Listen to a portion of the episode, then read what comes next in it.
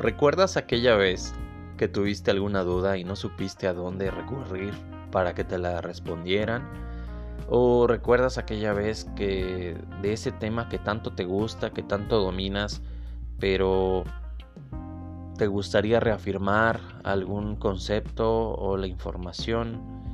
Eh, o simplemente necesitas un atajo, un tip, una sugerencia sobre cómo realizar algún procedimiento. Si tu respuesta es sí, te presento nuestra nueva herramienta que te va a apoyar en ese aspecto con asesoría técnica. Además va a estar disponible las 24 horas, los 7 días de la semana para que tú puedas consultarlo en el momento que te surja esa duda ese tema que quieres consultar o simplemente si quieres conocer algunos procesos que nosotros aquí en el laboratorio manejamos. Te presento el nuevo podcast de Mirage Laboratorio Dental.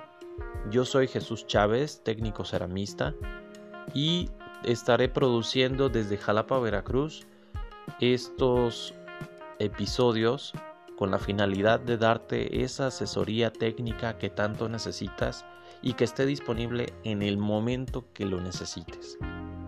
Te invito a que visites nuestra página www.mirageodontotecnico.com y la plataforma de SoundCloud www.soundcloud.com diagonal Mirage donde estarán disponibles todos los episodios en nuestro canal para que tú puedas buscar el tema que necesites o bien pregúntanos y nosotros te mandaremos el link de búsqueda o el link directo para que tú puedas escuchar toda la información que tenemos para ti que obviamente todos estos episodios van a ser eh, analizados producidos con bibliografía oficial eh, todas esas citas las vamos a anotar en el resumen para que ustedes también lo puedan consultar si quieren algo todavía más detallado acerca de libros, autores,